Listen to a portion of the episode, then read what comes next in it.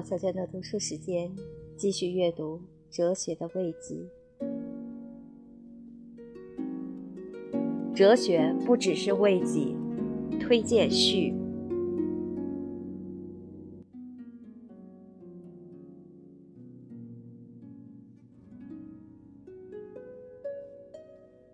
周国平，《德伯顿的哲学的慰藉》一书选择西方哲学史上六位哲学家，从不同角度阐述了哲学对于人生的慰藉作用。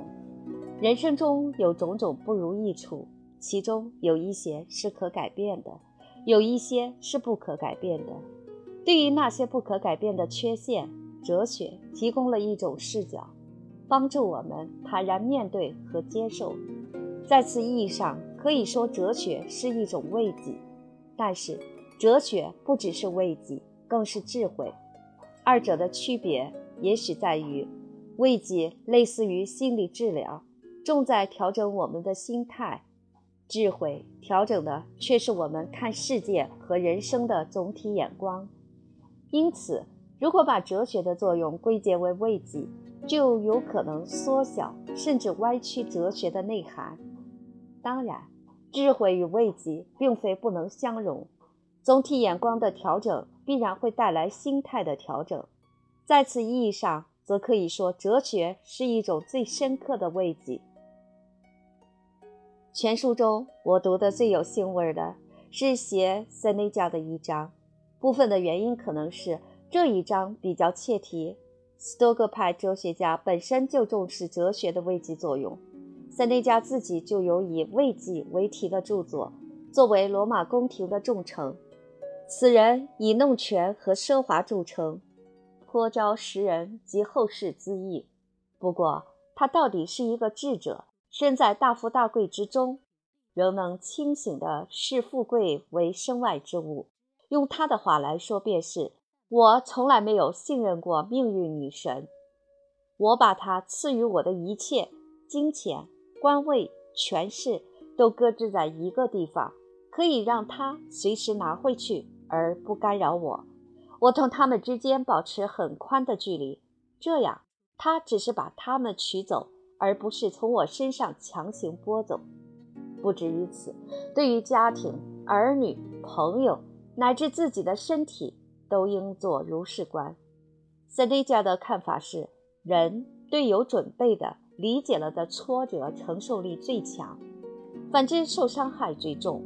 哲学的作用就在于：第一，使人认识到任何一种坏事都可能发生，从而随时做好准备；第二，帮助人理解已经发生的坏事，认识到他们未必那么坏。坏事为什么未必那么坏呢？请不要在这里拽坏事变好事之类的通俗辩证法。塞内加的理由介于一句精辟之言：“何必为部分生活而哭泣？君不见全部人生都催人泪下。”叔本华有一个类似说法：倘若一个人着眼于整体而非一己的命运，他的行为就会更像是一个智者而非一个受难者了。哲人之为哲人，就在于看到了整个人生的全景和限度。因而能够站在整体的高度，与一切个别灾难拉开距离，达成和解。塞内加是说到做到的。他官场一度失意，被流放到荒凉的科西嘉，始终泰然自若。最后暴君尼禄上台，命他自杀，同伴们一片哭声。他从容问道：“你们的哲学哪里去了？”蒙恬是我的老朋友了。现在从本书中重温他的一些言论，倍感亲切。作者引用了蒙恬谈论姓氏的片段，评论道：“他把人们私下都经历过而极少听到的事勇敢地说出来。他的勇气基于他的信念。凡是能发生在人身上的事，就没有不人道的。”说得好，有蒙恬自己的话作证，每一个人的形体都承载着全部人的状况。然而，正因为此。这一章的标题对缺陷的慰藉就很不确切了。再看蒙恬的警句：“登上至高无上的玉座，仍只能坐在屁股上。”国王与哲学家皆拉屎，贵妇人亦然。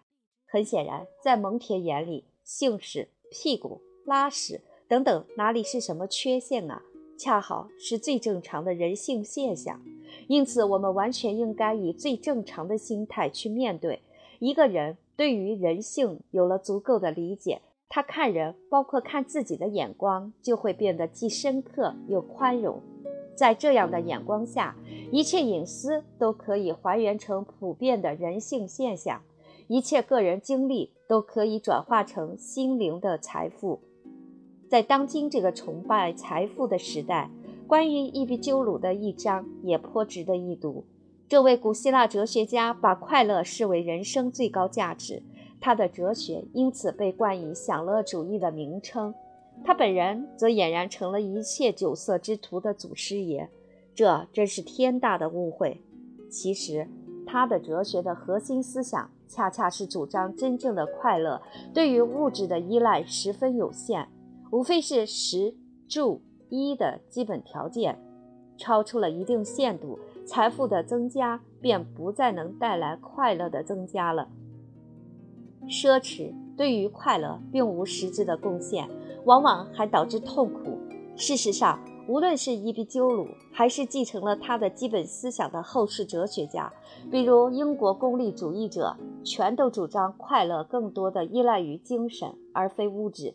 这个道理一点儿也不深奥，任何一个品尝过两种快乐的人都可以凭自身的体验予以证明。沉湎于物质快乐而不知精神快乐为何物的人，也可以凭自己的空虚予以证明。本书还有三章，分别论述苏格拉底、叔本华、尼采。我觉得相比之下较为逊色，没有把他们的精华很好的呈现出来。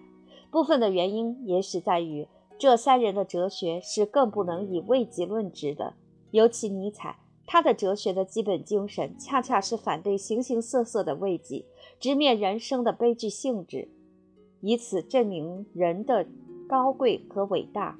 一本好的通俗哲学读物的作用，是让我们领略哲学的魅力，吸引我们走进哲学之门。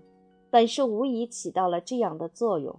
至于在入门之后怎样深入唐奥，与历史上这一个或那一个独特的灵魂深交。就要靠读者自己的修行了。二零零八年十二月十一日，于北京。